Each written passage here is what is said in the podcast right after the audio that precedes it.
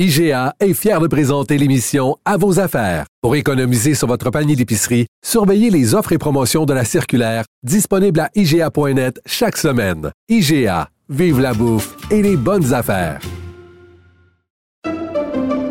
Pendant que votre attention est centrée sur cette voix qui vous parle ici, ou encore là, tout près ici, très loin là-bas,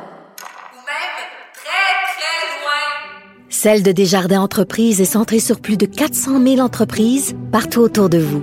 Depuis plus de 120 ans, nos équipes dédiées accompagnent les entrepreneurs d'ici à chaque étape pour qu'ils puissent rester centrés sur ce qui compte, la croissance de leur entreprise.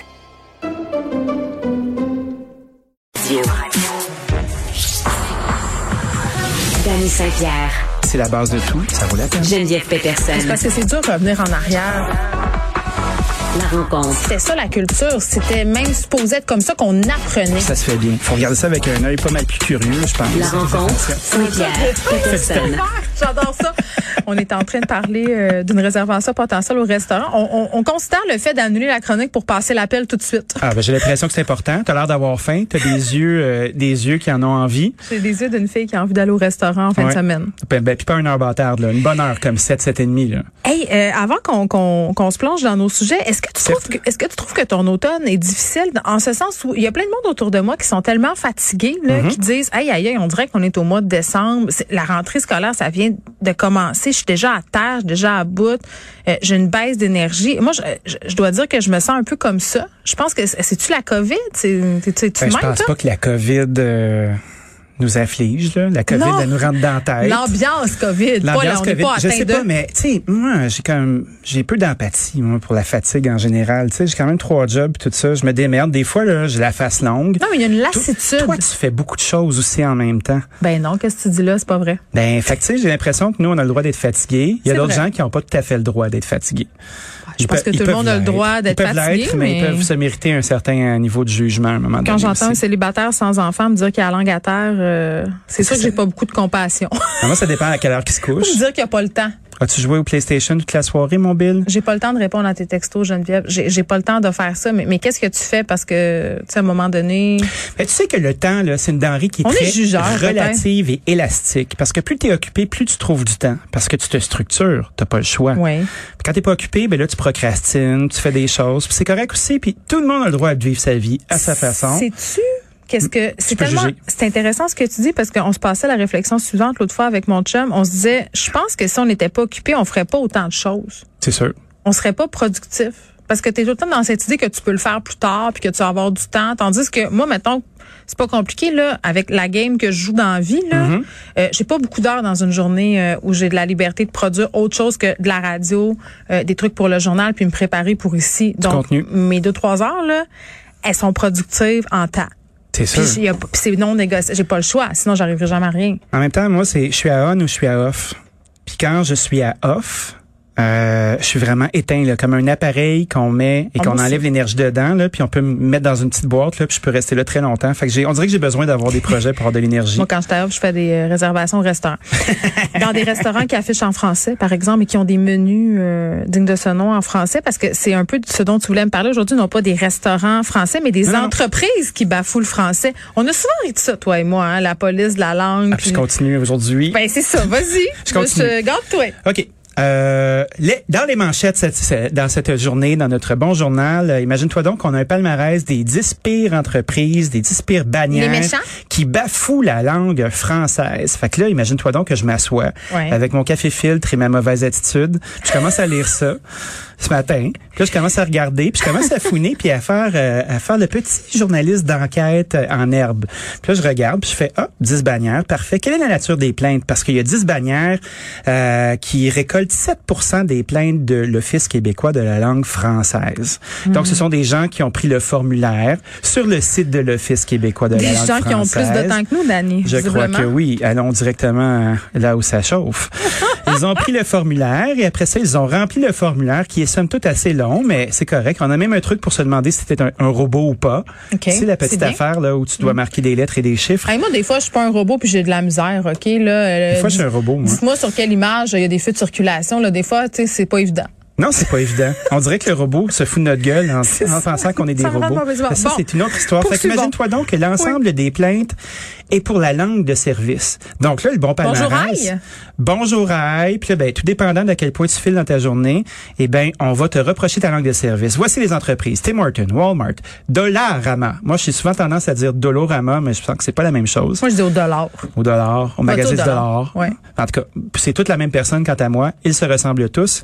Pizza Pizza, IGA, PFK, Metro, Canadian Tire, McDo et Domino's Pizza. Fait que là, je regarde ça. C'est pas mal anglophone, hein, Ah, comme a- entreprise. Il y a de l'anglophone, puis il y a de la- c'est de la langue de service. On dit le nombre de succursales qui ont été euh, qui ont été prises prises en flagrant délit d'un le West autre langue. Island, là, ça se peut que tu répondes en anglais puis que ça soit bien correct aussi. là. Si tout le monde est en anglais autour de toi, puis t'es dans le West Island, probablement qu'effectivement la langue d'usage ne sera pas le français. Ben, c'est comme si c'était en Rosemont puis je te réponds en cantonais, tu sais, ça se pourrait que je comprenne rien. Ce serait exotique, disons ça comme ça. Ça se pourrait que tu comprennes rien. Mais le fait est que avant que la loi 96 qui va refondre et donner du mordant à la loi 101 pour faire autre chose que sensibiliser les entreprises, ben ces gens-là là, tout ce qu'ils se font c'est dire hey, hey toi, tu risques une amende si tu es une personne physique jusqu'à 6 000 Tu risques une amende si tu es une personne morale, donc une entreprise, jusqu'à 20 000 Mais il y a 1 des cas qui reçoivent des amendes. Fait que tout le monde reçoit du courrier. Il y a un bureau qui fonctionne. Les gens s'envoient des entêtes avec des lettres, des messages. On fait, on fait des enquêtes. On s'assure de voir, on fait des statistiques. Mais il y a rien qui mord, puis on on retrouve pas notre argent en donnant des amendes. Fait que ça sert à fuck all.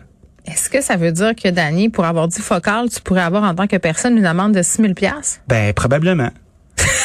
probablement. Je pense que je vais faire une plainte contre toi, le fils, juste On pour l'essayer. OK. So you're going to take the formulaire Oui. and you're going to write this. I'm talking in English in your show. On l'essaie, Better puis bad, bad, bad. Québécois va payer l'amende. Ben, L'ombudsman, le contentieux. oh, ils nous aimeront pas, là. Ah non, non, non. On fait pas ça. Mais c'est juste pour dénoter que des fois, euh, la procédurite, euh, pouvons-nous nous donner des dents pour préserver le français Non, mais pour les vrai? dents, pourquoi? Pour policer? Parce que moi, si c'est des dents pour policer, je je suis encore à la même place. Là. Je trouve pas qu'on est en train de faire des choses euh, constructives. Subventionnez donc la culture. Oui. Subventionnez donc hein, euh, tout ce qui fait qu'on est attaché à notre langue et à notre pays, au lieu de subventionner un organisme qui donne des amendes. puis Mais c'est encore qui le maudit bureau plein. Le, le bureau plein de monde qui font leur travail. Puis on leur demande de faire le travail, puis on crée des étapes, puis à un moment donné, les gens sont brûlés parce qu'il y a trop d'étapes. Fait qu'on rajoute du monde dans le bureau qui sert à, à. Non, mais faites suer les entreprises qui sont des mauvais, des, des mauvais citoyens. Là. Je- ben, eux, En sensibilisant, hey, Ben, je vais tellement te faire suer que tu vas être sensible. Ben celle-là, on peut les mettre à l'amende. là. Tu sais, quand t'annonces seulement en anglais, que ton menu est en anglais, puis que ton, tes employés parlent en anglais, Langue ça, d'usage. ça se pourrait, ben ça se pourrait que on puisse te taper ses doigts. Mais en même temps, j'ai l'impression que ça, c'est comme un peu le BS à 58 chèques. Là. Tout le monde te brandit le BS à 58 Ben oui. chèques en disant on fourre le système, mais quand tu le cherches, pour vrai, il n'existe pas tant que ça. Ben non, tu sais, l'endroit où tu vas c'est juste bon. en anglais, juste en anglais, juste en anglais, là. Oui, mais tous les outils doivent être en place.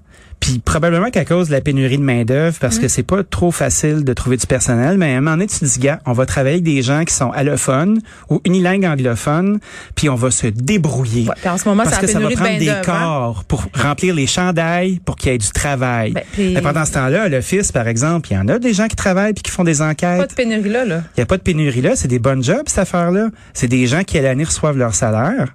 Fait que là, on va aller gosser des entreprises ou, tu sais, des entrepreneurs franchisés.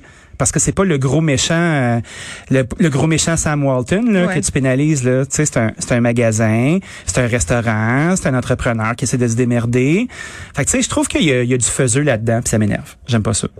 Ben, je te comprends. Je trouve pas que c'est une façon très, très constructive de protéger le français, à part pour les méga délinquants, mais, mais. C'était pas un vrai article.